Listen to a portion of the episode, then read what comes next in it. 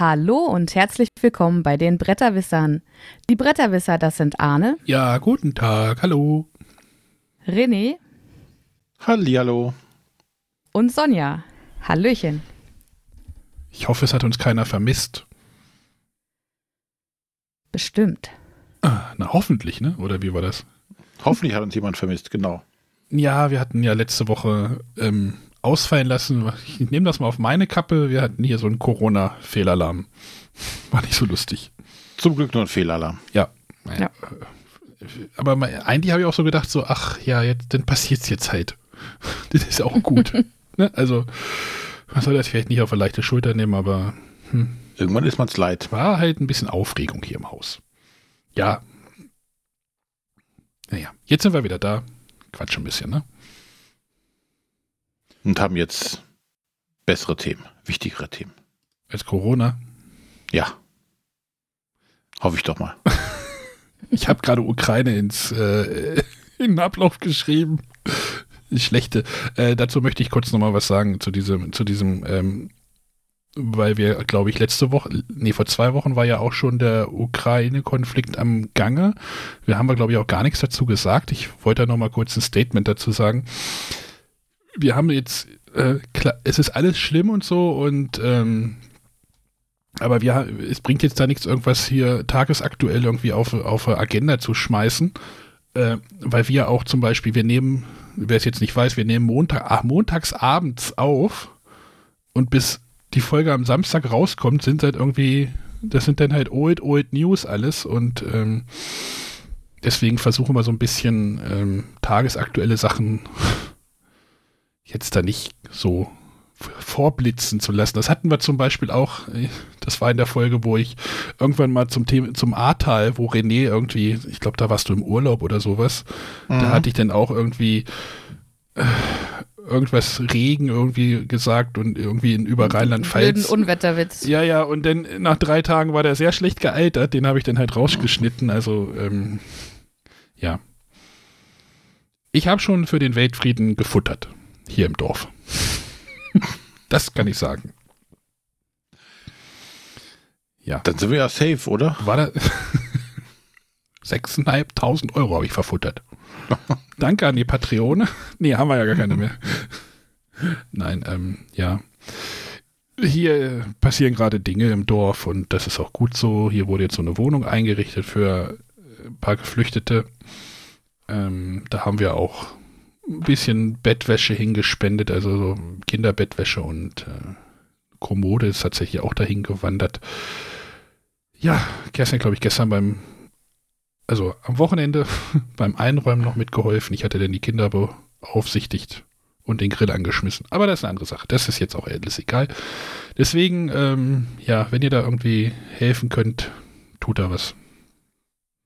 Das wollte ich noch Ja. mal loswerden. Finde ich gut, ich kann mich dem voll und ganz äh, anschließen. Ich habe zwar nicht für den Weltfrieden gefuttert, ähm, Nur für den eigenen Bauch. ja, aber das war schon weit vorher. Das hatte dann nichts mit dem Konflikt zu tun. Nein, aber ähm, wie du schon sagtest, es nutzt jetzt hier aktuell nichts groß, die, die politische Lage zu diskutieren.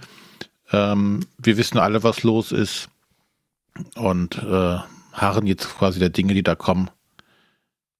Ja, es ist schon irgendwie, ich bin ja, ich bin ja viel auf der Autobahn unterwegs und das ist halt auch so eine Ost-West-Autobahn tatsächlich und ich habe, man sieht halt ab und zu auch ein paar Autos mit einem UA-Kennzeichen und die sind stellenweise echt vollgepackt und da denkst du ja auch so, ah, hm, ne, da, da ist das dann doch irgendwie doch nochmal aktueller. Ne? Ja, das ist hochaktuell. Ich kann das jetzt auch von meiner Firma berichten. Wir haben auch Mitarbeiter in der Ukraine. Und ähm, wohlweislich hat unsere Geschäftsführung schon bevor der Krieg losging, äh, unseren Kollegen da gesagt, hier, ähm, fahrt doch mal ins Ausland. Hm. Und wenn ihr wollt, könnt ihr auch gerne hier nach Deutschland kommen. Wir organisieren Wohnungen äh, und Unterkünfte. Ihr könnt dann auch von hier arbeiten. Hm.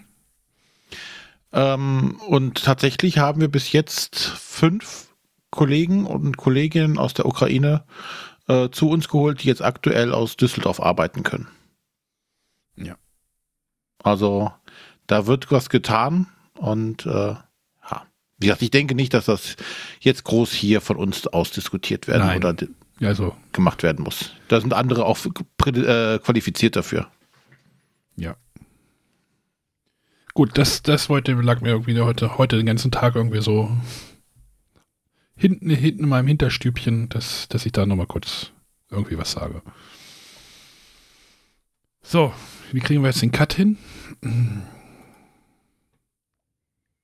Ja, vielleicht zum Feedback, äh, über das Feedback zur letzten Folge, was wir bekommen haben. Äh, das war ja die Munchkin-Folge. Und äh, die scheint bei vielen Leuten äh, sehr gut angekommen zu sein. Beziehungsweise viele Leute haben sich auf einmal daran erinnert, da war doch mal so in so ein Kartenspiel, das muss ich mir noch mal anschauen, beziehungsweise oh, das habe ich mir früher nicht angekaut, äh, angeschaut, aber jetzt nach der Folge möchte ich das vielleicht mal. Das freut uns, dass da einige Leute doch äh, da das Interesse wieder gefunden haben durch unsere Folge. Ja, bei mir fehlt's noch. noch zu Ja, viel. mich freut das auch sehr und äh, ich hatte es ja schon im Discord geschrieben, bei, bei mir hat tatsächlich den Drang ausgelöst, na, ich gucke noch mal äh, bei eBay Kleinanzeigen und so, was es so auf dem Gebrauchtmarkt gibt und da ist dann doch das ein oder andere letzte Woche hier bei mir eingetrudelt. Was fehlt Was hast-? Was genau? Ja. Was hast du denn geshoppt? Also zum einen ähm, habe ich äh, von dem lieben Tobi, der hatte mir das Angebot gemacht bei Twitter, dass Munchkin Zombies Release gehören, hatte er über und sagt, er hat da keine Verwendung für und wenn äh, ich das sehr gerne haben möchte, weil es mir noch fehlt, dann hat er mir das zugeschickt. Vielen Jetzt Dank werfen, nochmal. werfen die. Hörer schon da ihre Gehirne zu, ja? Ähm, ansonsten habe ich ähm, Munchkin Zombies 3. Ist es Munchkin Zombies? Munchkin Cthulhu 3 gab es jetzt auch, aber die wollte das nur für viel Geld äh, mit anderen Spielen zusammen und allzu viel wollte ich mir doch nicht doppelt zulegen. Ich dachte, man muss ja auch noch ein paar kleine Ziele haben. Äh, noch ein Munchkin Memo, dann habe ich jetzt nämlich alle Munchkin Memos. Es gibt ja drei verschiedene: einmal Cthulhu, ähm, Munchkin Bias und das normale Fantasy Munchkin. Das habe ich jetzt auch als Memo sogar noch mit einer Promo, also mit äh, drei zusätzlichen Memo-Paaren. Also Memory, ja? Genau, also es ist auch bei Boardgame Geek unter Memory eingetragen. Ich habe gerade überlegt, weil ich mir hängen diese Lesezeichen noch im Kopf. Ich dachte, vielleicht ist es jetzt irgendein Memo-Block oder Notizblock Ich dachte oder so, so ein Post-it oder sowas. Nee, tatsächlich Memory-Spiele eben mit den äh, toll illustrierten Figuren von John Kowalik. Dann, ja, Sonja, dann war es eine teure Sendung für dich, würde ich sagen. Ach nee, ich freue mich, dass ich äh, einige rote Lücken in meiner Sammlungsübersicht löschen konnte. Sind die Sachen eigentlich teuer gewesen? Oder so Nee. grundsätzlich ist der Schwarzmarkt, äh, der Sekundärmarkt teuer? Ähm, also es ist tatsächlich so bei, also gerade bei diesen äh, Release-Geschichten, also ob es jetzt das Release-Gehirn ist oder es gab ja auch irgendwie einen schwarzen Karategürtel zu Munchkin Fu oder Essstäbchen, sowas. Äh, das haben, glaube ich, wenige Leute und die, die es haben, wissen, dass es begehrt und wertvoll ist und die wollen da eine Menge Geld für haben, was ich nicht bereit bin zu zahlen. Deswegen hat mich das mit dem Gehirn sehr gefreut, dass ich das bekommen habe. Und auch ähm, eben das Cthulhu 3 und Zombies 3 ähm, ist halt recht begehrt und lange ausverkauft. Ähm, das habe ich jetzt tatsächlich ganz günstig bekommen. Günstiger, als ich es zuvor gesehen habe. Und ich muss, möchte mal in den Lanze brechen. Also man hört ja viel Schlechtes über eBay Kleinanzeigen. Und ich muss sagen, ich weiß nicht, ob es daran liegt, dass, dass es so in der Brettspielszene ist, aber ähm, ich habe da drei Sachen gekauft und das ging alles sehr fix, ähm, sehr nette Gespräche. Zwei davon haben eigentlich eingetragen, dass sie nicht äh, versenden. Und ich habe sie dann ganz nett angefragt, ob das denn wirklich ausgeschlossen ist. Äh, ich würde auch den Versand bezahlen. Und äh, das waren sehr nette Kontakte und es ging super fix. Also ich habe dann direkt per PayPal bezahlt und äh, in den nächsten Tagen nach dem Wochenende trudelten dann hier die Sachen ein. Nein, also ich habe, ich, ich bin ja hier der eBay Kleinanzeigen-Experte. äh, ich habe da bis jetzt auch, also Brettspielmäßig immer gute Erfahrungen gemacht. Also da ist jetzt nichts, klar, klar liegt man mal preislich mal auseinander, aber das ist ja okay, aber es schreibt irgendwie wenig kriegst du so dieses, äh, was letzter Preis, dieses, ne, wofür steht eBay Kleinanzeigen, äh, was letzter Preis. Ähm, eigentlich bei Brettspielen nicht. Wenn du irgendwie so einen alten Vespa-Roller online stellst, dann ist es was anderes. bei Brettspielen passiert das nicht. Also das kannst du, und ich habe da ja auch noch keinen Schmuh erlebt oder sowas. Ähm, Das sind die Leute also höflich. Ja, eigentlich schon. Ja, du kannst ja auch immer, wenn du die Leute höflich selber begegnest, ne, dann. Das sowieso. ist halt, ne? wenn, man, wenn man so anfängt, dann, also wenn ich, wenn ich Leute anschreibe, schreibe ich immer, wenn der Vorname da steht, nicht, schreibe ich Hallo, äh, bla bla bla, also Hallo Peter, ähm, ist das noch da oder ne, also nicht, ey, was willst du dafür haben oder irgendwie. Ja. Ey, du Depp. du Depp, du. Genau, aus, die, aus dieser Diskussion bei uns auf dem Discord ist ja auch gleich unsere eine Frage der Woche entstanden, ne? Wenn ich das jetzt richtig gesehen habe. Mhm. Äh, wir haben jetzt leider kein WhatsApp, also wir haben das schon noch. äh, aber diesmal haben wir uns äh, am Discord bedient. Ähm, der Florian hat uns nämlich geschrieben, er hat heute den Begriff Purge-Watching gelernt. Äh, also wenn man eine Serie zu Ende schaut, nur um sie von der inneren To-Do-Liste zu streichen. Vor allem eine mäßige eine, Serie. Ne? Ja. Ach, eine mäßige. Ach, stimmt, eine mäßige Entscheidend dabei, glaube ich. Ja, oder wenn man merkt, die Serie ist nichts für mich und man sagt einfach, ich gucke die jetzt doch noch zu Ende, damit ich sie zu Ende geguckt habe. Ja, genau. oder die x-te Staffel ist einfach scheiße, aber man will ja trotzdem irgendwie alles gesehen haben. Ja, gibt es auch Purge Gaming? Das klang bei Sonja neulich ja fast so. Ich weiß nicht, auf was er sich jetzt bezogen hat. Auch ich, bei ich, hätte, ich hätte eher gedacht, dass es äh, auf mein Origins-Erlebnis, wo ich gesagt habe, ah, da war ich zweimal im Überlegen. Ja, stimmt, ja. Hm. Wollen wir jetzt nicht doch irgendwie mal eine Partie abbrechen, weil es sich so hingezogen hat? Also, gibt es Purge Gaming?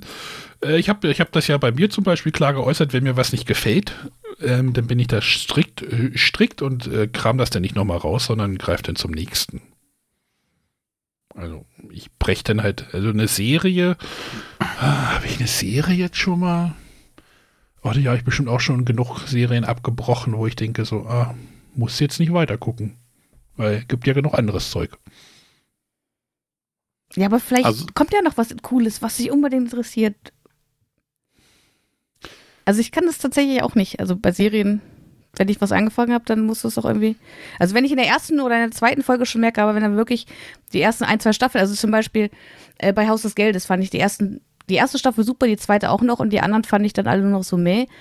Aber trotzdem hatte ich das Gefühl, ich muss das zu Ende gucken, ich muss wissen, wie es weiter und zu Ja, Ende bei, bei äh, Game of Thrones bin ich äh, Anfang der zweiten Staffel geendet. Bei Walking Dead bin ich Anfang der zweiten Staffel geendet. Haus des Geldes ist, glaube ich, auch irgendwie drei Folgen oder vier Folgen in die zweite Staffel rein. Merk so, ah, hm. wir haben jetzt Boba Fett, haben wir jetzt gestern zu Ende geguckt. da musste man sie, okay, die Staffel sind nur sechs Folgen, ne? das ist jetzt auch nicht viel. Und ich wusste, was am Ende der Staffel passiert, deswegen musste ich mich so ein bisschen durch Folgen, weiß nicht, vier und fünf oder drei und vier so ein bisschen durchkämpfen. Aber wie gesagt, es sind nur sechs Folgen, das guckst du halt schnell weg. Äh, wenn jetzt so eine Staffel irgendwie 23 Folgen hat, so wie es früher mal war, dann ist nochmal was hm. anderes. Aber ja. Also bei Serien kann ich das auch nur ganz schlecht, das aufgeben. Hm es kann aber durchaus passieren, dass so eine Serie dann Aus länger liegt. Ja. Länger liegt und ähm, ich habe so eine Paradeserie, wo ich so mittendrin schon dachte, oh, so richtig gut ist das schon lange nicht mehr. Das Problem ist, diese Serie hat dann insgesamt 15 Staffeln fabriziert. Supernatural. genau. Okay.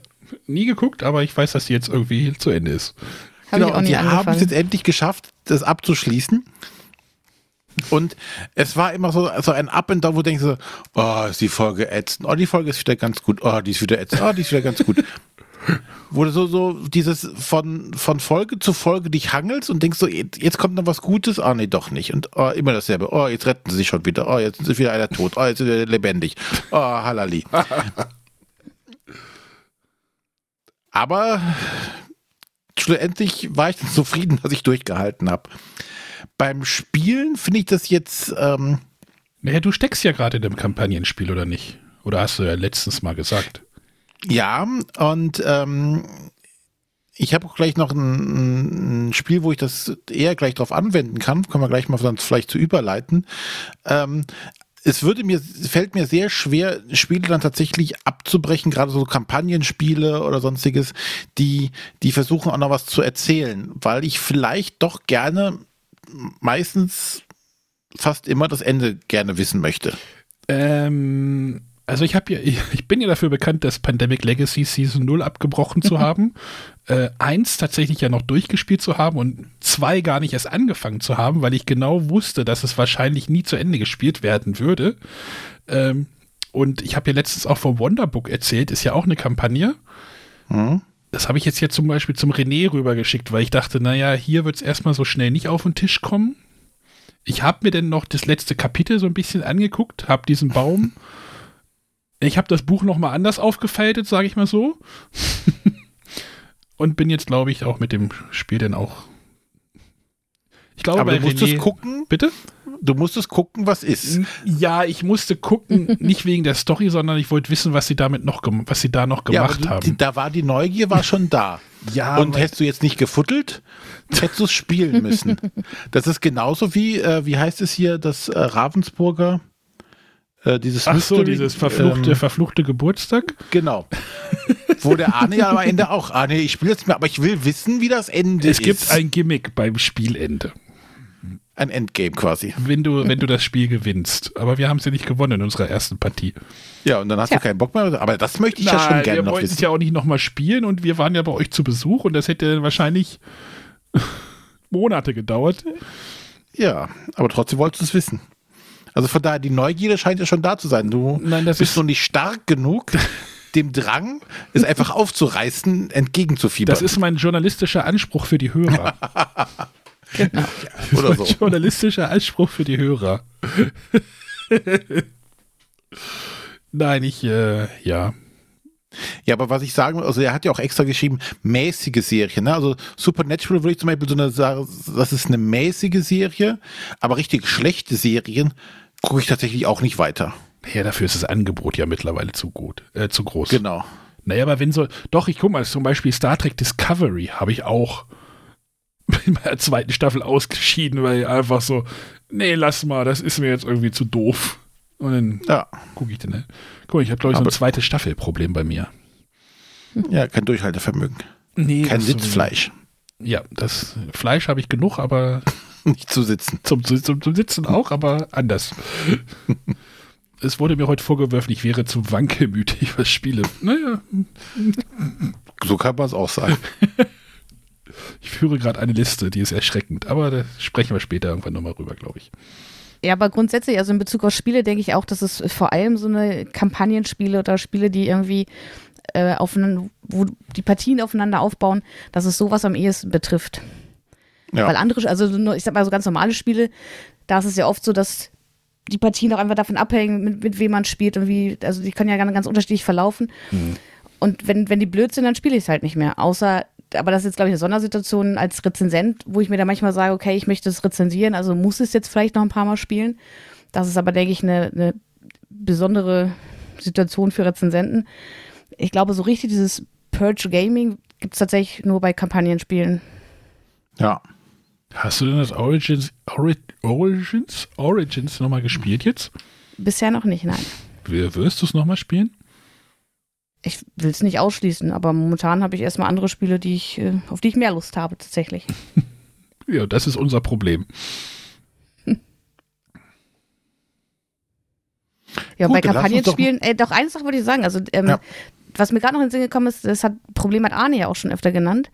Ähm, Spiele, die irgendwie so die Spieler an das Spiel heranführen in verschiedenen aufeinander aufbauenden Kapiteln, wie zum Beispiel Magic Maze oder Kitchen Rush, wo man Oh. quasi immer wieder bei Null anfangen muss, wenn man in einer neuen Gruppe spielt. Ähm, die man dann weiterspielt, weil man halt irgendwann vielleicht mal gucken will, was taucht da noch auf an Regeln und dann ähm, an Spielfluss. Ja, das hatte ich jetzt wieder bei äh, Cascadia. Geht schon wieder genauso los. Fängst immer in einer neuen Gruppe, fängst du wieder. ähm, fängst wieder mit den A-Karten der Wertung an. Ja. Aber ja. Gut, dann kommen wir aber zu den Spielen, denn heute wollen wir ja über Spieleindrücke sprechen. René, Ja, du sagtest, du hast was, genau, was zu, dem, zu der Frage noch ein bisschen passen würde. Genau, ich fange einfach mal an, weil ich äh, diesmal derjenige bin, der zwei Spiele hat. Und zwar, ähm, das war noch oh, wann, wann, wann lange ist das her? Auf jeden Fall hatte Matthias irgendwann mal gesagt, ah, das könnte ein Spiel sein, was René gefällt. Und das zwar, war zur Messevorschau. Genau, auf jeden Fall Carta Ventura. Und ähm, mein, mein kleines Spieleherz hat dann äh, daraus gemacht, oh, das ist sowas wie Seven's Continent in klein. und dementsprechend habe ich mich darauf gefreut, weil ich Seven's Continent grundsätzlich äh, sehr cool finde. Nur es ist halt, was ich nicht mit der Familie spielen kann, ähm, sondern halt eher für mich alleine. Und es ist halt was, was halt gefühlt ewig dauert. Und da ist natürlich so eine, so eine abgespeckte Version, so in klein, eigentlich gar nicht mehr schlecht, was man zum Beispiel mit der Familie oder halt mal an einem Abend mal komplett durchspielen kann. Oder wahrscheinlich noch weniger. Deswegen habe ich mich sehr gefreut und dann tritt, glaube ich, jetzt gerade das Ahne-Problem in Kraft, weil was? ich wurde doch, ja? ich wurde mit meiner Vorfreude doch arg enttäuscht. Ähm, also Carte Ventura ist tatsächlich eine Art abgespeckte Version von Seven's Continent. Ähm, du öffnest die Box und hast einfach einen Stapel Karten und beginnst damit loszuspielen. Die erste Karte sagt dir also, was du tun musst. Und so erlebst du die Regel. Also es gibt kein Regelheft dabei, es gibt einen kleinen Flyer dabei, der dir ein bisschen was zu der Hintergrundgeschichte. Ich habe also jetzt das ähm, äh, Ventura Vinland, was also so um die, die Wikinger und ähm, so um die, äh, die Wikinger sich dreht. Und auf diesem Flyer ist halt so ein bisschen über den Hintergrund dieser ganzen Geschichte ein bisschen was erzählt, äh, was ich ganz nett finde. So, und ähm, du startest halt mit diesem Kartenstapel und deckst so eine Karte nach der anderen auf, wird dir erklärt, was musst du tun, die die Symbole gibt es auf den Karten. Aber ähm, ich weiß nicht, ob das mit einem Hinweis auf Seven's Continent geschrieben ist, weil äh, es wird extra gesagt, es sind keine versteckten Karten, äh, Nummern auf den Karten, du musst dir nichts notieren und so alles. Ähm, was ja bei Seven's Continent zum Beispiel eine große Sache ist, dass du immer gucken musst, oh, da ist eine versteckte Nummer irgendwo äh, eingraviert, da geht es dann irgendwie weiter oder sowas. Also das ist hier alles nicht so, was ich auch grundsätzlich okay finde, ähm, weil es halt dadurch auch deutlich einfacher wird. Ja, und ähm, dann hat man halt so seine Karten, äh, hat so äh, Charaktere, die man noch äh, dazu holt und beginnt dann tatsächlich äh, so eine kleine Landschaft aufzubauen. Mit erstmal mit drei Karten und dann erweitert man die noch und hat dann vier, fünf Karten. Und dann wird es aber auch gefühlt nicht viel, viel größer. Ich bin gar nicht so weit gekommen, um zu wirklich sagen, es, es wird viel größer. Denn ich muss zugeben, ich habe das Spiel abgebrochen irgendwann. Was? Nach, okay. nach dem dritten Durchlauf. Ähm, einerseits ist es viel Text, den du lesen musst. Hm, es ist, äh, das, ist das ein oder andere Bild ist da drauf und dann gibt es auf der Rückseite Wall of Text. Und ähm, sehr oft hast du dann die Entscheidung, machst du das oder machst du das? Oder hast du das, dann mache das und wenn du das nicht hast, dann mache das. Ähm, sprich, die Auswahlmöglichkeiten oder die Aktionsmöglichkeiten, die, die ich habe, oder das, was ich bis jetzt kennengelernt habe, war immer sehr begrenzt in einem sehr kleinen Rahmen. Und was mein Hauptproblem an der Stelle war, ähm, ich bin dauernd gestorben. das Ganze war es schlecht für das Spiel oder was? Ähm, wenn es an Schlechtheit gelegen hätte, würde ich es akzeptieren. Ähm, ich spiele auch, spiel auch gerade so ein Spiel am, an einer Xbox, da stirbt man auch andauernd, aber ist eine andere Geschichte. Äh, ja. ja, also da sterbt man, also wie gesagt, es hat sowas von so einem Abenteuerspielebuch in einem Kartenformat. Ne? Also anstatt die Seite, äh, schlage Seite 13 auf, ziehe ich halt hier Karte 13 und lege sie das vor. Das Problem ist, ich bin an Stellen gekommen, wo es hieß, oh, hier äh, kannst du was machen. Du drehst die Karte um, liest, liest, liest, liest, liest. Ja, du bist tot. und du hast so drei Gunstkarten für so Götter und dann dreh, musst du eine von ablegen. So, und wenn du die dritte abgelegt hast, äh, hast du keine mehr, dann bist du halt ganz hops. Also eins der fünf möglichen Enden, die das Spiel einem anbietet, habe ich bestimmt gesehen, ist nämlich das, wenn man stirbt. ihr, ihr wollt gerade sagen, ist das, ist das vielleicht, wie gesagt, ich spiele gerade zum Spiel, wo Sterben zum Konzept gehört. Ähm. Ja, es ist ein bisschen so, äh, könnte man sich das vorstellen wie ähm, Time Stories. Ja, genau. Wo ich einen Teil der Geschichte kenne und sie dann machen möchte. Aber Problem hierbei ist, Es ist halt diese riesige Wall of Text und die lese ich mir ja nicht zum zweiten Mal durch. Also wenn ich das tatsächlich zum zweiten Mal gehe, sage ich, okay, ich decke ich die Karte auf, dann decke ich die Karte auf, dann decke ich die Karte, dann decke ich die Karte auf. Also es kommt überhaupt nicht mehr, die Geschichte kommt überhaupt nicht mehr vor. Weil Oder man geht zurück. Hm? Oder man geht einfach zurück.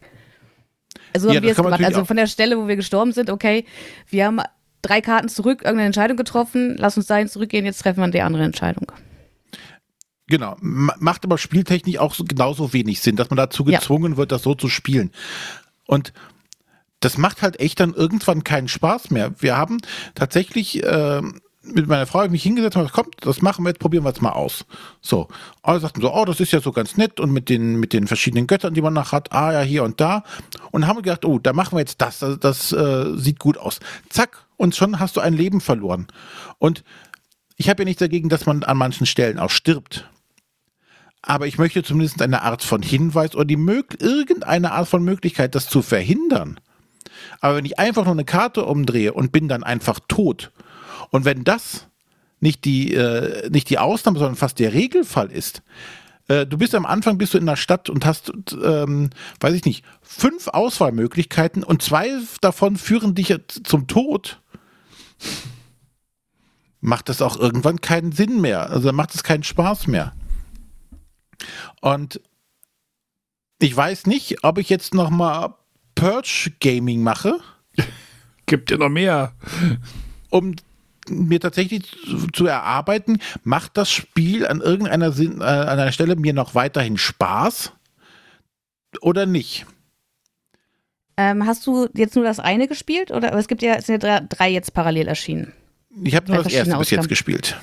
Ähm, ich habe nämlich Winland und Lasa schon gespielt. Und äh, ich habe zuerst Laser gespielt, da ist es, da stirbt man nicht.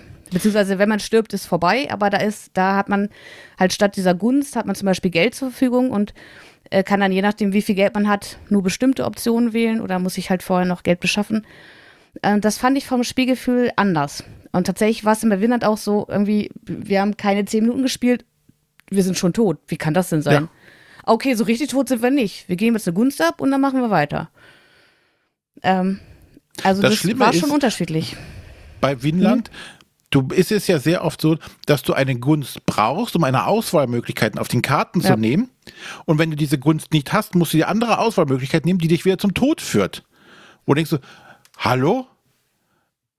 Äh, nee, bitte. Also das, das hat echt keinen Spaß gemacht.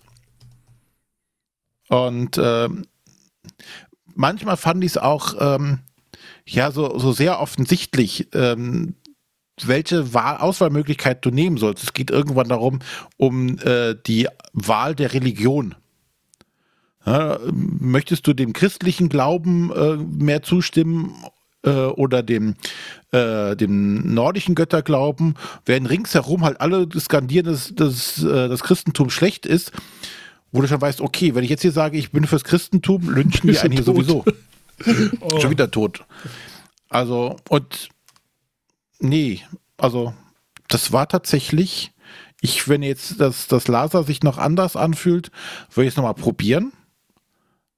Aber das Winland war tatsächlich ein Ausfall. Also wie gesagt, ich finde, es fühlt sich anders an, weil man eben nicht stirbt. Aber äh, du hast Anfang gesagt, es ist ein Spiel. Für mich war es zu wenig Spiel es hat sehr an diese Abenteuerbücher erinnert, aber das, da bin ich ja dabei. Also ich lese sehr, sehr viel und habe dann ganz begrenzten Entscheidungsraum, bei dem ich mir häufig schon denken kann, okay, wenn ich mich dafür entscheide, geht es jetzt in die Richtung weiter. Wenn ich mich dafür entscheide, äh, wird ungefähr das passieren. Ich habe das gespielt, wir haben es zu zweit gespielt und wir haben hinterher gesagt, es war uns zu wenig Entscheidungsspielraum und zu wenig hat es für uns wie ein Spiel angefühlt. Ja, du musst halt auch tatsächlich nichts tun. Du musst ja. ähm, also ich weiß nicht, wenn jetzt du sagst, bei, bei dem Laser gibt es noch sowas wie Geld. Aber du musst dich nicht irgendwie gucken, dass du Ressourcen bekommst oder sonstiges. Du musst, es gibt keinen Live von, von Proben in irgendeiner Art und Weise, sondern es ist immer nur A oder B. Und bei Winland war es ja sehr oft so, dass ich B nicht wählen konnte, weil ich eine Bedingung nicht erfüllt habe, sondern ich A wählen musste. Und hinzu kommt, also eine Sache, die haben, was sie versucht haben, ist, dich zu belohnen, das Spiel zweimal zu spielen. oder mehrmals zu spielen, weil sie haben einmal haben sie, steht glaube ich drin, es gibt fünf mögliche Enden und du sollst auch dann aufschreiben, welche du alles schon gefunden hast.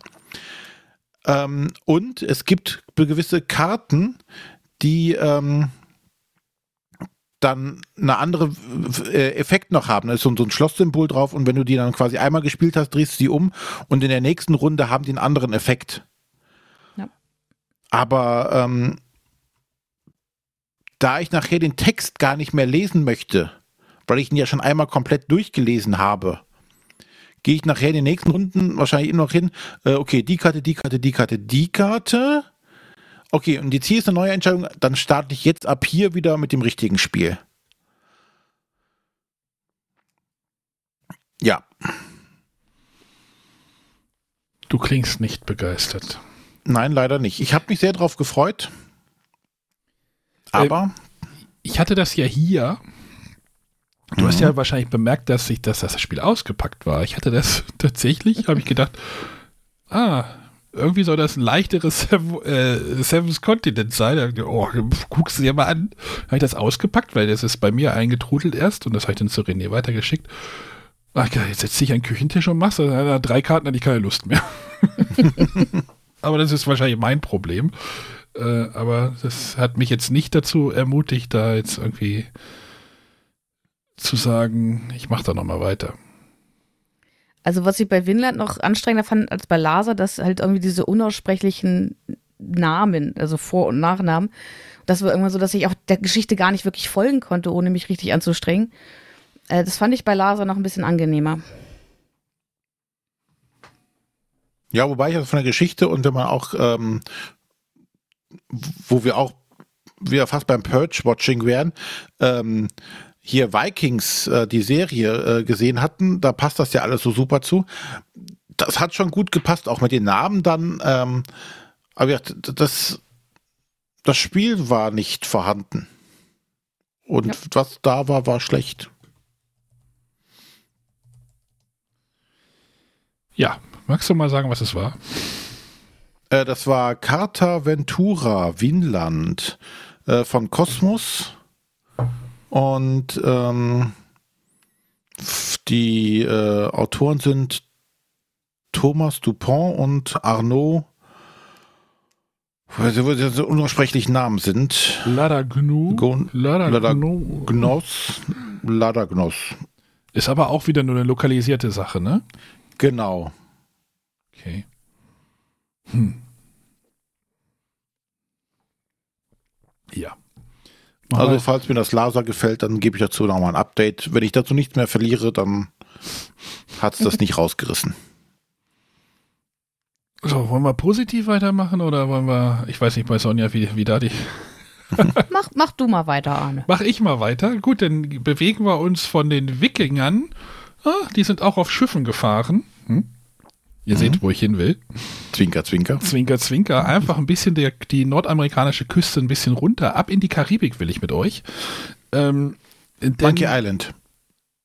Ja, der Gouverneur der Insel möchte ein Wettrennen veranstalten. Gouverneurin.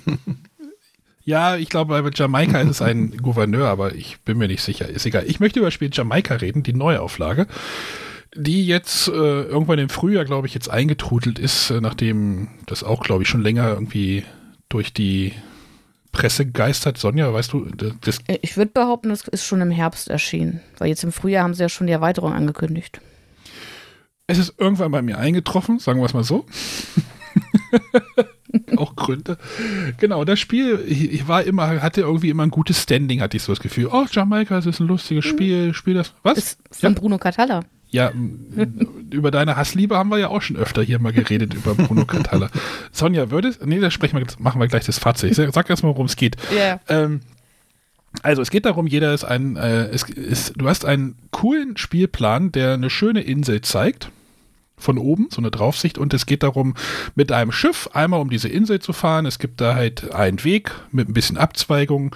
Und dann geht es nämlich darum, das Spiel ist ein, hm, was ist es? Ja, es ist ein Rennspiel, in dem es darum geht, Karteneffekte sinnvoll zu nutzen und die Gegner ein bisschen zu ärgern vielleicht.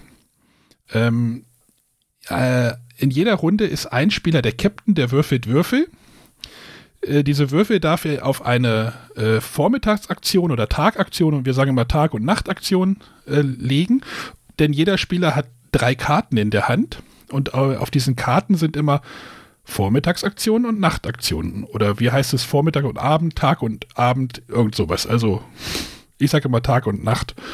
Ähm, der Captain entscheidet, wie diese Würfel ähm, hingelegt werden. Also welcher Würfel, welcher der gewürfelten W6-Würfel ähm, die Vorder die erste Aktion und welches die zweite Aktion macht.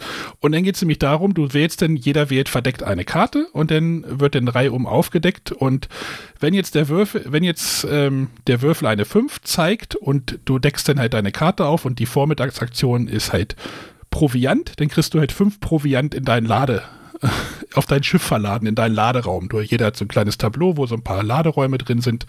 Du kriegst halt 5 äh, Proviant. Wenn du halt, wenn da irgendwie sagt, da sind Kanonen drauf, kriegst halt fünf Kanonen rein. Wenn da ist, wenn da auf deiner Karte Geld ist, kriegst du halt fünf Geld oder Bewegung, dann gibt es halt noch Bewegung. Wenn da halt ein grüner Pfeil auf deiner Karte ist, die du hingelegt hast, darfst du halt fünf, fünfmal vorwärts fahren. Das ist super. Wenn jetzt aber auf der Nachtaktion äh, liegt da noch eine 2 und dann gibt es zum Beispiel auch Rückwärtsfahren, und dann fährst du wieder zwei rückwärts. Also das, was die Karte ist, mal den Würfel, der angezeigt wird, die Aktie, das bekommst du als Benefit für das Spiel. Dann geht es darum, du landest irgendwann mit deinem Schiff, also du fährst dann mit deinem Schiff und jedes Feld hat halt verschiedene Anforderungen. Manchmal musst du Proviant bezahlen, das ist halt offene Seefelder. Ähm, da musst du halt wieder Proviant abgeben, damit du auf dem Feld liegen bleiben da oder stehen bleiben darfst. Dann gibt es halt Piratennester, da musst du Geld bezahlen. Du kannst auch Schätze finden und so weiter. Also ich will jetzt nicht die ganzen Regeln. Wenn du auf dem gleichen Feld stehen bleibst, wo ein anderes Schiff ist, kommt es zu einem Kampf. Piraten mögen sich ja nicht so gerne. äh, Kampf funktioniert ganz einfach. Jeder, äh, der Angreifer würfelt einen Würfel. Ähm, was, was, die Werte, die da drauf sind, äh, weiß ich gar nicht, 2, 4, 6, 10 oder sowas. Und ein Crit, ich sag einfach mal Crit, und du kannst halt deinen Würfelwurf noch mit den mit Kanonen boosten. Aber der Angreifer würfelt immer zuerst und muss entscheiden, wie viel, wenn er noch Kanonen hat, wie viel Kanonen er in diesen Kampf mitbringt. Ähm, danach entscheidet denn der Verteidiger, sagt halt einfach, nehme ich noch Kanonen mit. Oder wenn der andere jetzt nur eine 2 gewürfelt hat, dann brauchst du vielleicht keine Kanonen mehr. Dann würfelst du einfach nur, oder du nimmst zwei Kanonen mit, dann hast du den Kampf auf jeden Fall gewonnen. Ähm, der, der den Kampf gewinnt, darf einen Laderaum oder eine Luke des anderen leer machen. Da darf er entscheiden, nimmt er Gold, nimmt er sich das Proviant, nimmt er die Kanonen oder so. Das ist, das ist echt cool. Ähm, ich habe das Spiel jetzt in verschiedenen Besetzungen gespielt, also von drei bis äh, sechs Leute sogar. Geht es bis sechs? Da muss ich mal kurz nachdenken. Doch, wir waren zu sechst. Äh, je mehr Leute, desto chaotischer wird das Ganze. Das Ganze ist ein Rennspiel, wo man sich auch sehr ärgern kann, wo es auch sehr ärgerlich sein kann. weil wenn du halt von deinen, also du hast halt einen ganzen Stapel Karten und wenn du halt von deinen, wenn du halt nur drei Karten auf der Hand hast, die alle scheiße sind und dann würfelt jemand auch noch scheiße, dann ist halt irgendwie, naja, aber die Würfel gelten ja immer für alle. Ähm, aber das Ganze ist halt ein komplett chaotisches, naja, nicht komplett chaotisches, aber schon so ein sehr ähm, unkalkulierbares Spiel, denn ich habe ja noch gleich gesagt, wie man gewohnt, gewinnt. Am Ende, wer am Ende äh, im Ziel ist, dann endet das Spiel.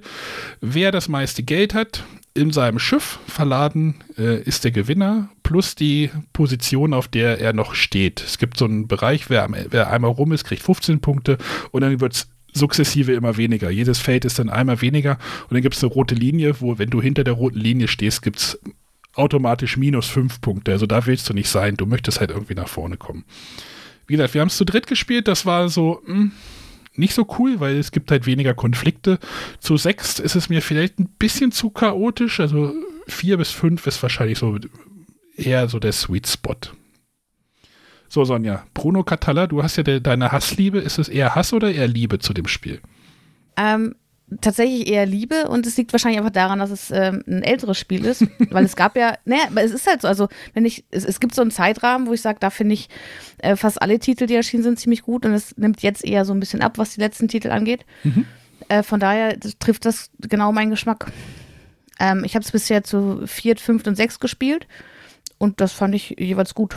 Ja, es ist wenig groß planbar, ne? Also es ist schon. Ja, aber es macht halt Spaß. Ja, das, du spielst das halt in einer, in einer, weiß nicht, Dreiviertelstunde, Stunde spielst du das, kannst du das schön spielen und äh, man muss, wie gesagt, dieser, dieser Konflikt ist halt irgendwie immer so, immer da. Ja, aber es ist halt so schön. Also ne, einer kann irgendwie nur, nur ein Schießpulver haben und würfelt aber super und der nächste bringt sein Schießpulver mit. Also es ja, und du es hast ist halt. einfach viel, viel Spaßfaktor. Und wenn drin. der andere halt irgendwie eine, eine 10 würfelt oder eine 12 würfelt und hat noch sechs Kanonen irgendwie reingeschmissen und hat er dann irgendwie 18, äh, kann der andere, der Verteidiger, immer noch den Crit würfeln oder den, ja, ich, das ist halt einfach so eine Explosion oder, also, der hat dann einfach einen Soforttreffer und gewinnt Ja. den Kampf. Also du hast immer noch eine Chance, dort zu gewinnen.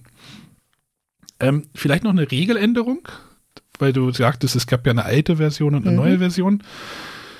Ähm, die neuere Version, da gibt es, es gibt halt eine Regel, wenn du auf einem Feld landest, dass du nicht bezahlen kannst. Ich habe ja gesagt, wenn du auf einer offener See bist, musst du Proviant bezahlen, hast du kein Proviant.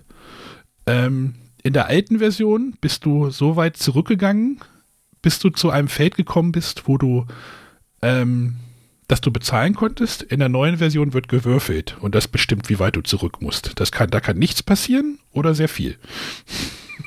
also es kann halt auch wirklich ärgerlich sein und du kannst halt auch echt abgehängt werden in dem Spiel, aber ah, das hat so ein schönes Piratenthema und das ist alle, alles so nett und die Grafiken auf diesen Karten, die sind zwar ein bisschen Ja. unpraktisch, weil man sie irgendwie, das sind so längliche Karten, die man quer hält, das ist halt irgendwie, ähm,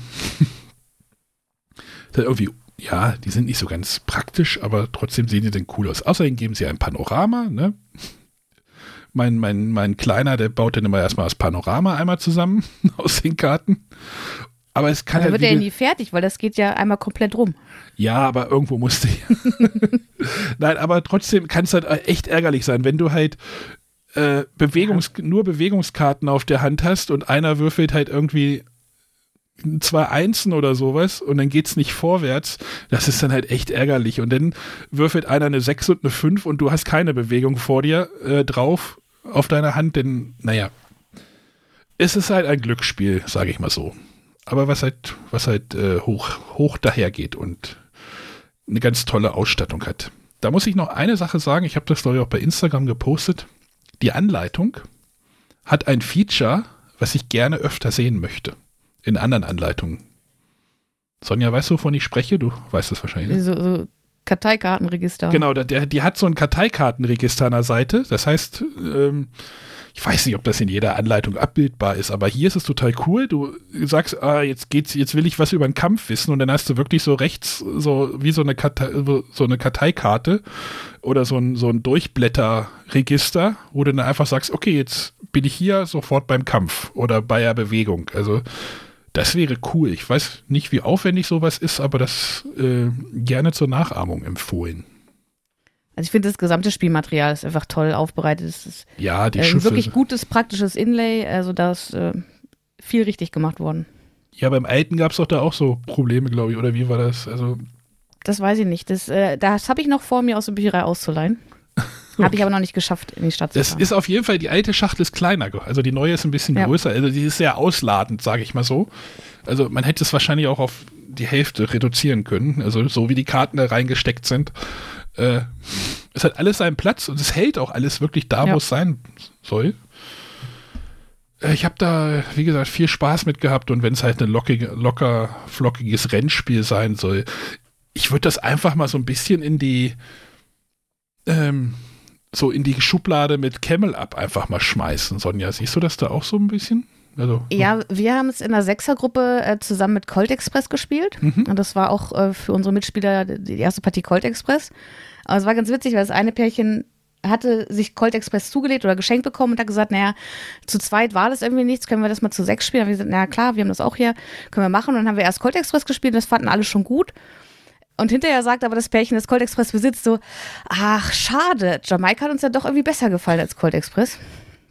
ja, du Ähm, musst halt also weniger nachdenken. an. Du musst halt weniger nachdenken. Du würfelst einfach Ja. und dann suchst du eine Karte aus. Aber ich mag halt immer, ich mag halt Spiele so dieses, jeder wählt eine Karte verdeckt aus und dann guckt mal, was passiert. Hä? Ja. René, hast du da schon irgendwie was? Mhm. Nicht thematisch Ich hab's. Nein, ich habe mir jetzt nicht angeguckt. Äh, die Reise, wie es zu dir kam, kenne ich ja. Ähm, Durch deine Hände. genau. Aber ähm, es hat mich jetzt auch nicht tatsächlich nicht groß gereizt. Ich fand es von der Optik her ganz nett, aber das war es auch, glaube ich, schon. Ja. Aber der Spielplan ist auch sehr hübsch. Ist halt ein positiver Vibe. Ja. Ja. Genau, das war Jamaika, aber die heißt jetzt nicht irgendwie Second Edition, sondern Neuauflage. Ähm, Bruno Catalla, Malcolm Braff und Sebastien Pouchon. Äh, ich glaube, über Asmodee ist das gekommen. Mhm. Space Gower steht sogar dabei. Ähm, es soll, ich weiß gar nicht, ob die, die Erweiterung kommt auch auf Deutsch, oder? Ich meine, die wurde Ich angekündigt. weiß letzten nicht, ob Frühjahr. ich die brauche, weil die, die macht dann wieder, glaube ich, zu viel mit dem Spiel. Habe ich das, obwohl ja, so ein paar Sachen sind, glaube ich, schon cool. Du kannst Also halt, Charakterfähigkeiten finde ich ja immer ganz cool. Da soll Ja. dann jeder Charakter. du kannst halt Personen anheuern, irgendwie in den Städten. Dann natürlich musst du dann genau auch in den Städten landen mit deinem Schiff.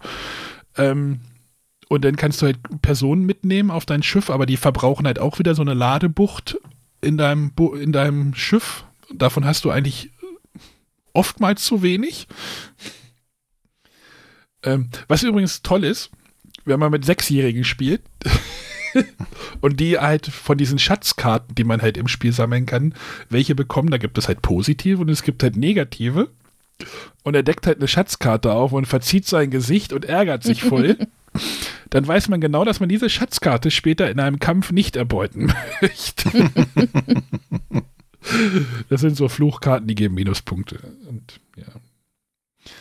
Ja, wir hatten Spaß. Wie gesagt, lustiges, launiges Würfel Würfelspiel, aber nicht zu viel davon erwarten. Klingt jetzt auch wieder Gut. schlecht, ne? Nein. Ich muss das mal zum öffentlichen Spieleabend, wenn irgendwie nach Ostern das mal wieder äh, geht, dann mal ausprobieren. Oh, es gibt eine Big-Version davon. Geil. Ja, aber das passt auch äh, zum nächsten Titel, den ich vorstellen möchte. Und zwar ist äh, Tiny Turbo Cars, was bei Horrible Guild erschienen ist, ähm, eigentlich sowas, was ich äh, erwartet hätte, dass es ähnlich ist wie Jamaika. Äh, und zwar ist es äh, tatsächlich ein Rennspiel. Und Arne, äh, vielleicht erinnerst du dich, uns wurde es das erste Mal vorgestellt, als wir gemeinsam auf der Spielwarenmesse waren. Ähm, das ist nämlich zudem ein Schiebepuzzle. Und zwar bekommt jeder Spieler so ein äh, Plastikteil in die Hand. Das sieht aus wie so ein äh, Spielkonsolen-Controller. Und da ist so ein äh, Schiebepuzzle mit verschiedenen Optionen. Und es soll auf Zeit gehen. Ähm, also wir haben eine Strecke mit Start- und Zielfeld. Dazwischen haben wir, ähm, also sind wir zu Hause. Wir haben ein Kinderzimmer, Badezimmer. Da liegt überall ein bisschen was rum, was uns im Weg liegt.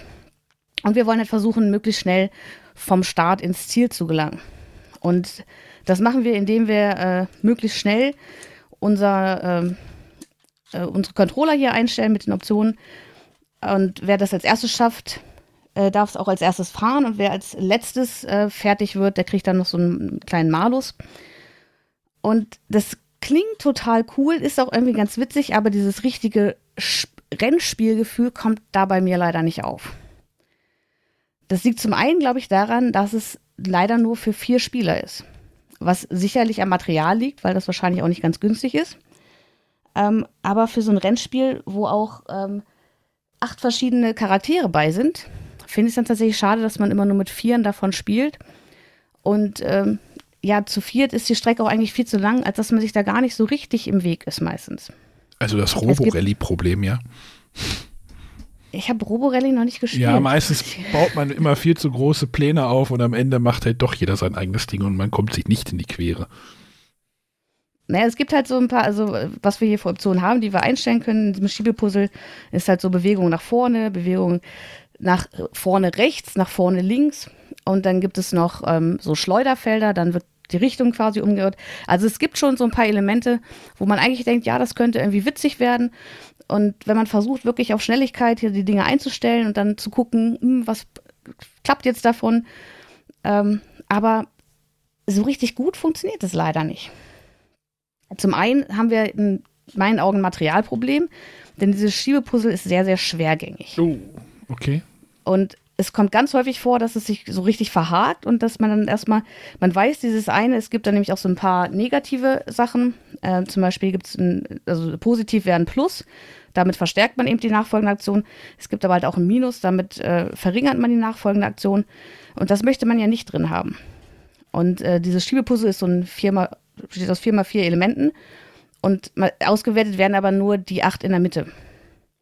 Und da versucht man natürlich möglichst dann so die negativen rauszubekommen. Und wenn es aber einfach nicht geht, weil es gerade komplett hakt und man sieht, öh, alle anderen werden fertig, ich will auch fertig werden, dann geht das nicht, ist das eigentlich immer sehr ärgerlich. Gibt und, es, gibt es ja? überhaupt jemanden, der diese Spiel Schiebepuzzle toll findet?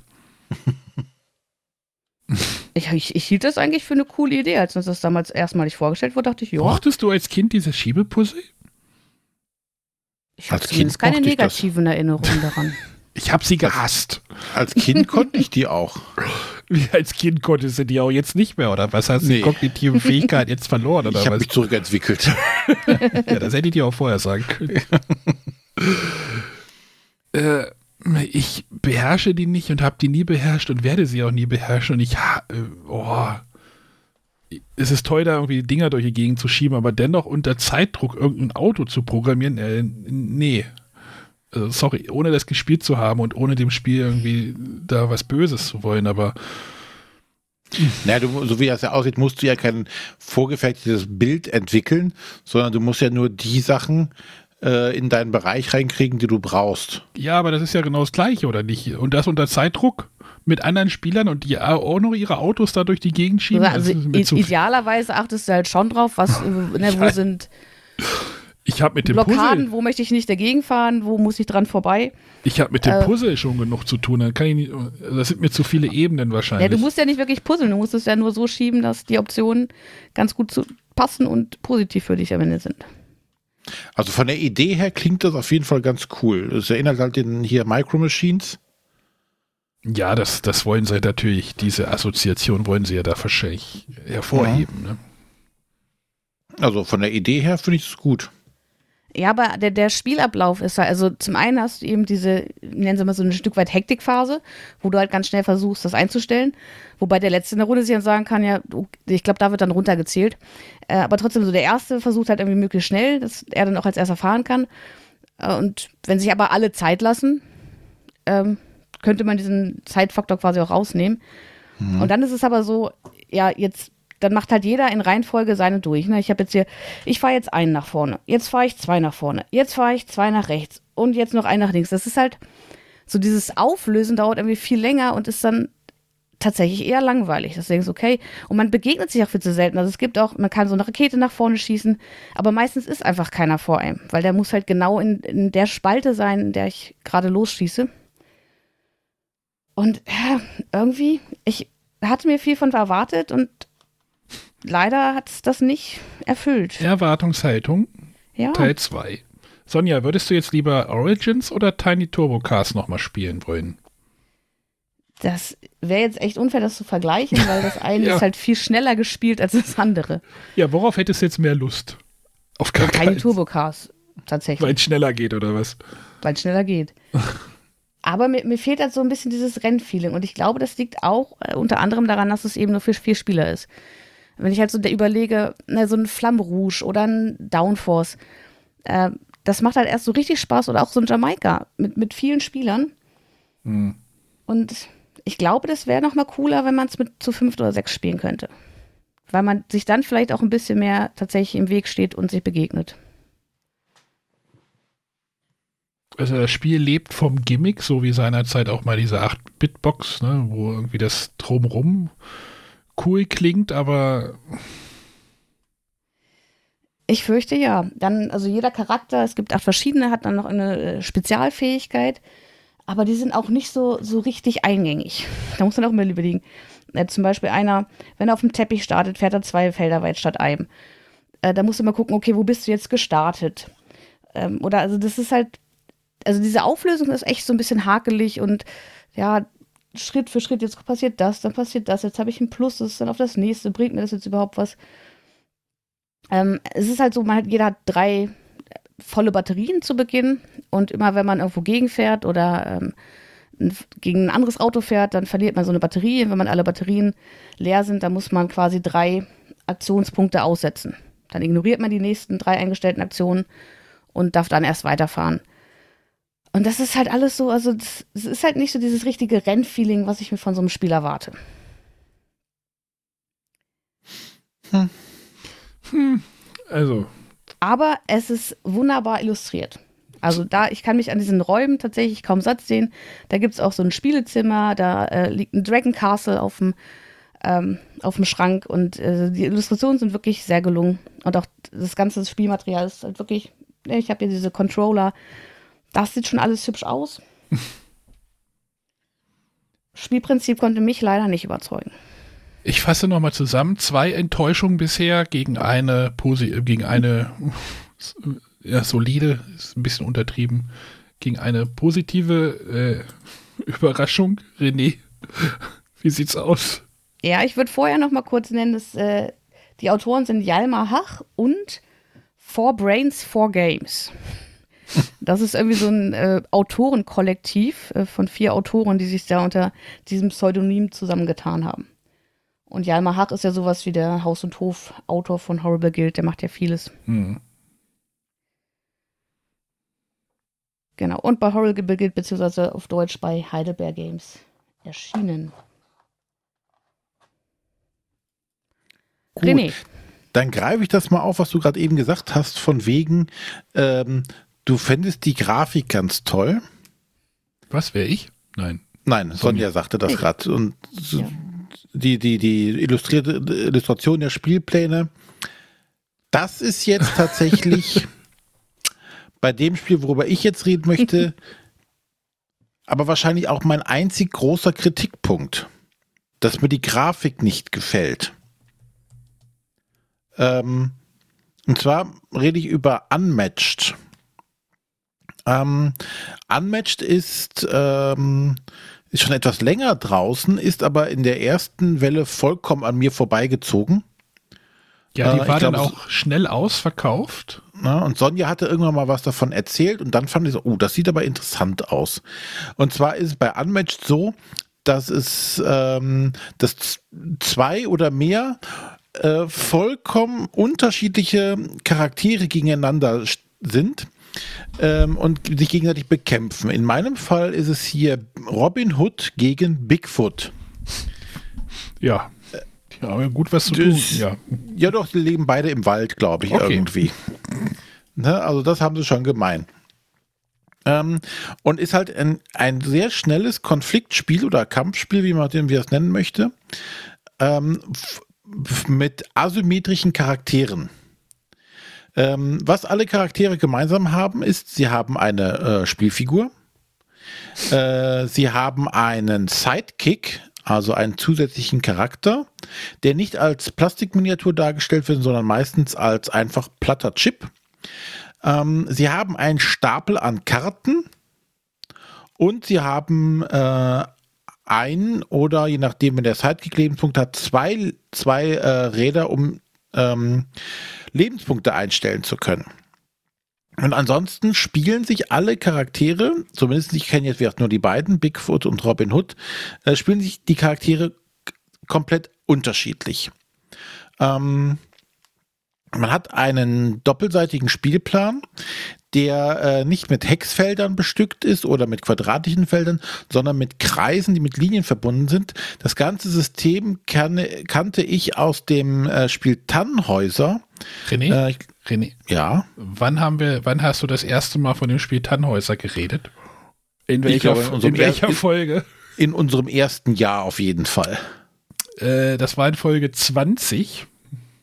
Ja, äh, Top 10 äh, Zwei-Personen-Spiele hast du Tannhäuser vorgestellt. Das war am 27. Juli 2014. ja, zumindest dies, das System der Bewegungen und der Sichtlinie haben sie übernommen, weil das ist nämlich ein ganz äh, charmantes System, würde ich jetzt mal so sagen. Und zwar ähm, musst du hier nicht irgendwie sagen, musst eine Linie von Mitte zu Mitte oder von Ecke zu Ecke und wenn da irgendwas dran stößt, dann ist die Sichtlinie blockiert, sondern diese Kreise sind farbkodiert und ähm, es ist relativ klar, wenn ich auf einem Feld stehe oder auf einem Kreis stehe, dass zumindest ein Teil dieser Farbe auch in meinem Kreis drin hat, äh, wie der Gegner drin hat, dann kann ich den sehen. Also zum Beispiel, ähm, wenn ich auf einem grauen Kreis stehe und mein Gegner steht äh, auch auf einem grauen Kreis, dann kann ich den sehen. Oder grauen Kreissegment, ne? Genau, Kreissegment, weil äh, natürlich kann ich von manchen Feldern auch mehrere äh, andere Kreise sehen, die andere Farbe haben. Ich kann nicht zum Beispiel nicht nur den grauen, sondern auch den, den braunen Weg sehen. Und dann wäre mein Kreis zweigeteilt. Ich hätte einmal den grau und braun. Das heißt, ich könnte alle braunen Felder beschießen und alle grauen Felder beschießen. Sprich, es ist zu keinem Zeitpunkt eine Diskussion, kann ich, habe ich eine Sichtlinie zu dem Gegner oder nicht, sondern es ist ganz klar, wenn ich dieses, auf diesem Feld stehe und du stehst auf dem anderen, dann kann ich dich angreifen. Macht das es aber halt nicht hübsch. Also, naja, es ist halt funktional, sagen wir es mal so. Funktional, damals bei Tannhäuser war es noch hübsch, ähm, weil es da etwas dezenter war. Da hatten die Kreise äh, nur unter, äh, der Rand war nur, nur eingefärbt, sodass du den Hintergrund sehen konntest. Jetzt hier bei Unmatched ist es halt vollflächig. Mhm. Damit auch, es, steht, es gibt keine Diskussion. Punkt. Es ist einfach klar, worauf du stehst. Es kann keine Lichtverhältnisse, müssen keine Lichtverhältnisse, Lichtverhältnisse naja, geklärt werden. Es macht das halt einfach, ne? Genau. Also, ja, ähm, also dieses System haben sich aus Tannhäuser übernommen und passt perfekt in dieses, was der Arne gerade sagte. Es macht es einfach und es ist ein einfaches Spiel. Es ist ein einfaches Konfliktspiel, wo zwei Parteien oder bis zu vier Parteien, wenn man entsprechend ein anderes Set hat, gegeneinander antreten können. Ähm, du hast drei Aktionsmöglichkeiten oder drei Aktionen, die du machen kannst und pro äh, Runde kannst du zwei davon ausführen, auch zweimal das gleiche. Du besteht einmal aus Karten ziehen und sich bewegen, äh, angreifen oder eine Spezialkarte spielen. Das sind die drei Möglichkeiten, die du hast. Also wieder aufs Nötigste reduziert. Ähm, bewegen ist auch ganz einfach. Du bewegst dich einfach, was auf deinem Charakter draufsteht, als Be Bewegungsreichweite. Ne? Schnelle Charaktere gibt es langsamer. Ähm, es gibt, zumindest jetzt in der Version, die ich jetzt kenne, keine Einschränkung der Bewegung aufgrund von Hindernissen oder sonstiges. Es gibt jetzt nicht hier, wenn du auf den braunen Feldern bist, musst du doppelt so viel Bewegungspunkte oder Hindernisse und hast du nicht gesehen. Nein, wir bleiben einfach. Du bewegst dich einfach drei Felder aus die Maus. Der Kampf geht genauso ähnlich. Du spielst als Angreifer verdeckt eine Karte aus, da steht oben links in der Ecke ein Wert drin. Zwischen 1 und 5 oder 6 gibt es auch, glaube ich, habe ich gesehen. Und das ist mit einer Angriffskarte. Und der Gegner legt verdeckt eine Verteidigungskarte hin. Und dann werden die Karten umgedreht und die Werte werden miteinander verglichen. Und der höhere Wert gewinnt. So, und äh, du fügst halt die Differenz als Schaden als Angreifer zu. Der Verteidiger fügt keinen Schaden zu, aber auch ganz einfach, die Zahl zählt. Was es noch spannend macht, auf den Karten sind manchmal Karteneffekte, äh, Kampfeffekte drauf.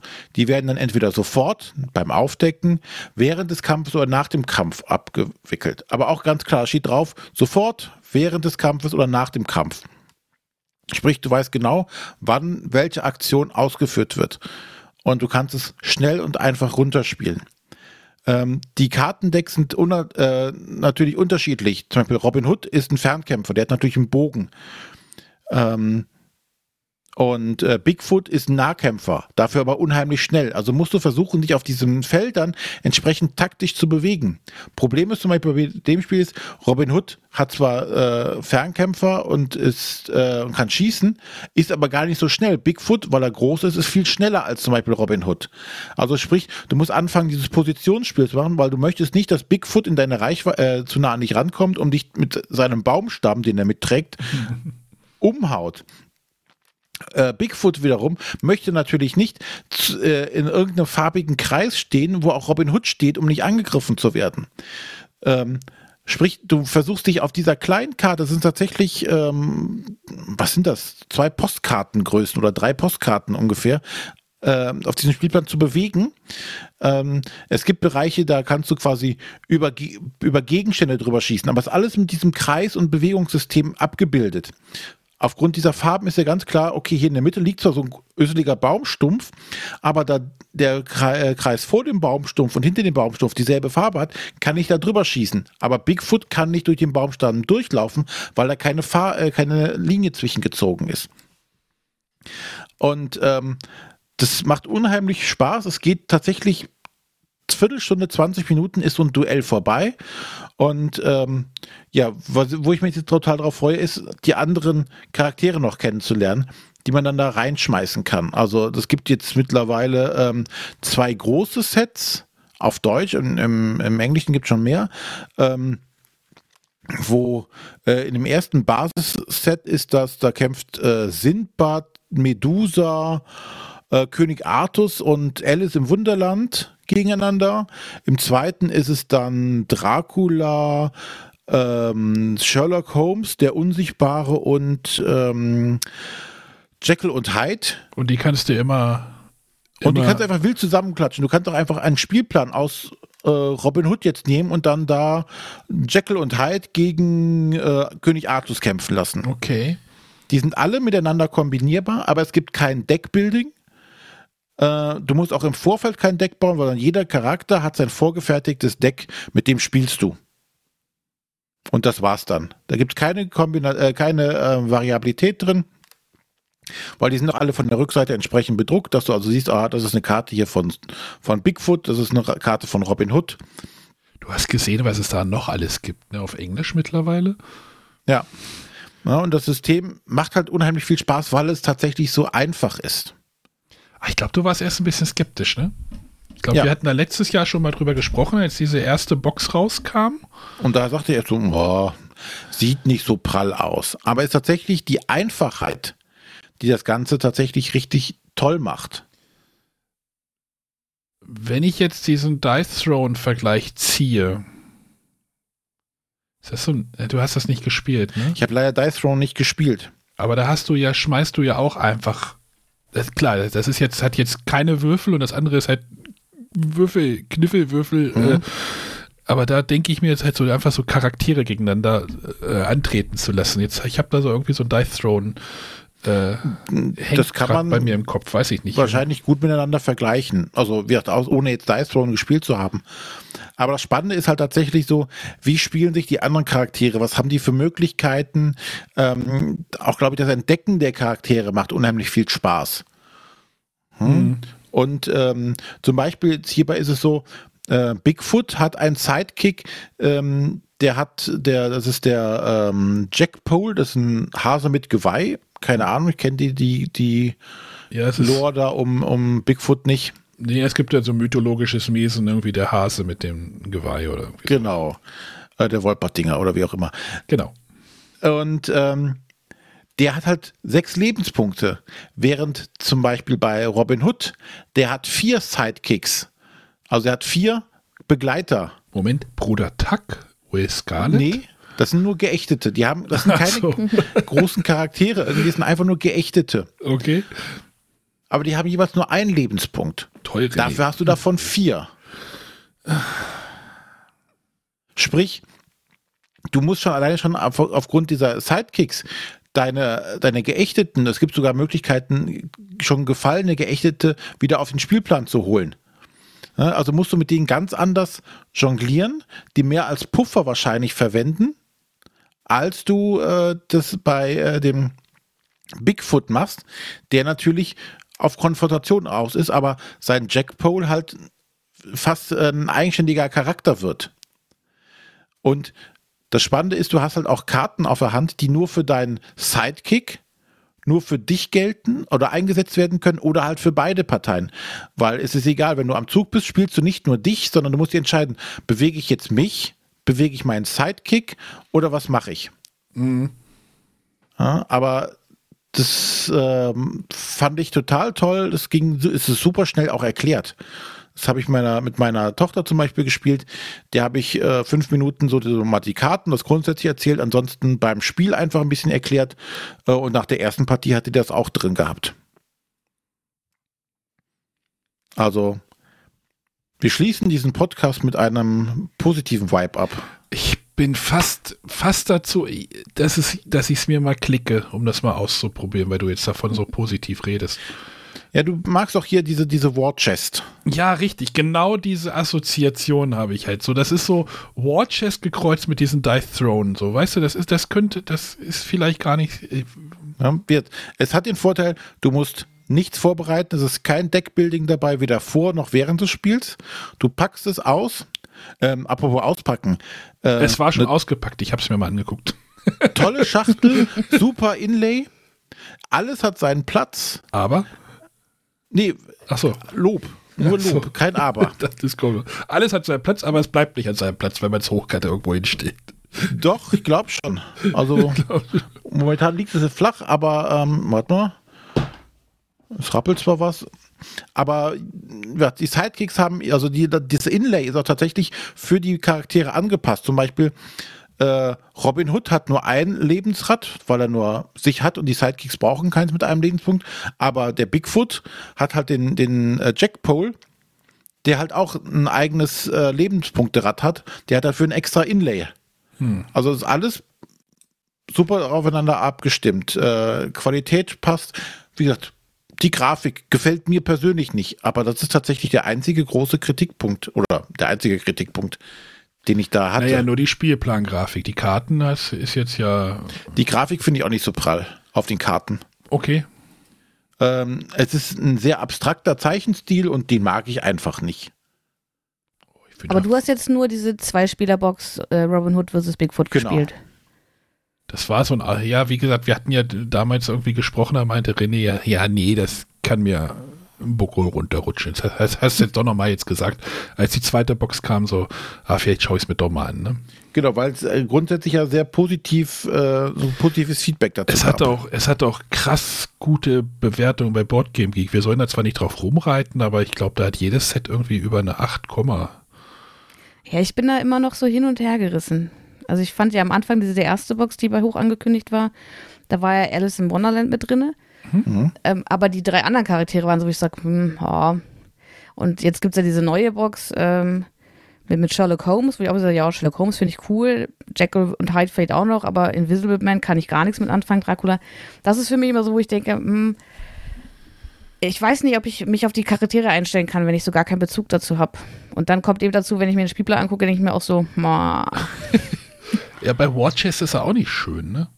Hm. Ja, aber er ist halt eindeutig, ne? Das ist das Tolle mhm. dabei.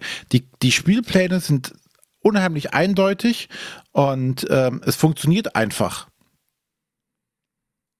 Ach, ich glaube, ich werde mir das auch mal angucken. Volume 2. Also die, die zweite gibt es auch auf Deutsch. Wie mhm. gesagt.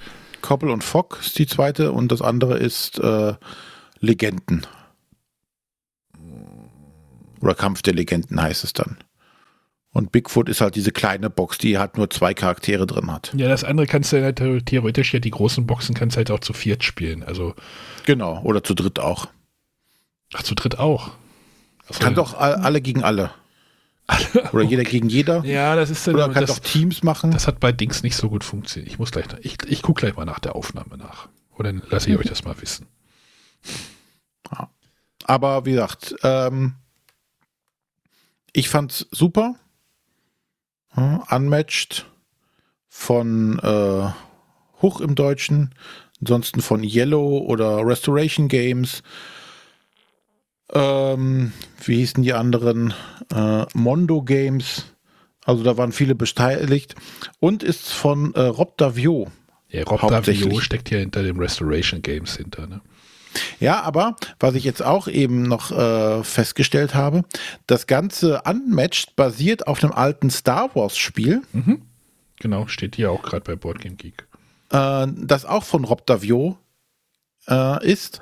Und anscheinend hat sich dann wahrscheinlich Restoration Games dahingesetzt und gesagt, wir schmeißen mal den ganzen Star Wars Ballast raus Oh, das sieht aber auch aus. Das, das, war, das 2000, war 2002, ja. Hm. Das war mit Miniaturen vollgeklatscht und du hattest so ein Hexfeld, ähm, wo du dich bewegen konntest und sowas. Ähm, also wahrscheinlich viel, viel, viel mehr Overhead, äh, was sie sich gesagt haben, okay, da streichen wir mal einiges raus und müssten nicht diese Star Wars erfüllen. Mhm sondern können uns da vielleicht von etwas von lösen. Also. Hm. Das ist auch spannend, das wusste ich noch nicht. Gefällt mir echt gut. Ich habe hier wieder einen Pla Schrankplatz frei bei mir, deswegen. ja. Ah, ich fürchte, ich muss es mir jetzt auch mal angucken. toll, toll, René, super gemacht. ja. Hast du schon Angst gehabt, dass der Abend hier in einem Mecker-Abend ausufert? Nee, jetzt haben wir 2-2, ne? Ja. Aber wir beenden das. Wir, wir lassen die Hörer, was wird gewinnen? Enttäuschung oder was ist das Gegenteil von der Enttäuschung? Überraschung. Ja. Euphorie. Eu Euphorie. Aber wir hatten ja auch gesagt, es hat auch viel mit Erwartungen zu tun. Äh, vielleicht sehen die Hörer das ja auch anders. Also schreibt uns gerne im Discord oder äh, hör, sprecht eine WhatsApp ein, sagt uns, was ihr von den Spielen haltet, zu denen wir heute gesprochen haben. Solange er mir nicht widerspricht, ist alles okay. schreibt mir mal, schreibt mal bitte in den Discord, also bei discord.bretterwisser.de, ob ihr jemals, ob je, ob es jemanden gibt, der diese Schiebepuzzle gut findet und auch beherrscht. so, Sonja, stell dir vor, du hast so einen Schiebepuzzle-Crack in der Reihe, der, der fährt dir doch sonst wohin. Der die halt richtig gut kann. Äh, aber das, ich, Egal. Ja, nicht, du musst so ja nicht so um die Ecke hat. denken wie bei diesen Schiebepuzzeln. Bei diesen ja. Schiebepuzzeln musst du ja sagen, okay, du hast ja unten links dieses Teil, das muss aber nach oben rechts. Gleichzeitig muss was aus oben rechts in der an zweiter Position da bleiben. Ja, ja. Und die also, Erweiterung du, kommt dann mit so einem Rubikwürfel oder sowas. ja, aber jetzt mal ernsthaft, also du hast 15 Elemente, die du verschieben kannst. Davon sind, glaube ich, drei oder vier nur negativ. Der, der Rest ist generell schon mal, bringt dich irgendwie nach vorne. Ja, warum lässt du denn nicht immer jede Runde alle da, wo die sind?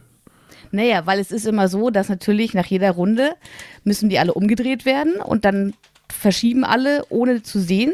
Einfach damit es für den nächsten, das wird dann weitergegeben, schön verstellt ist. Ach, du gibst dann dein Steuerkreuz weiter.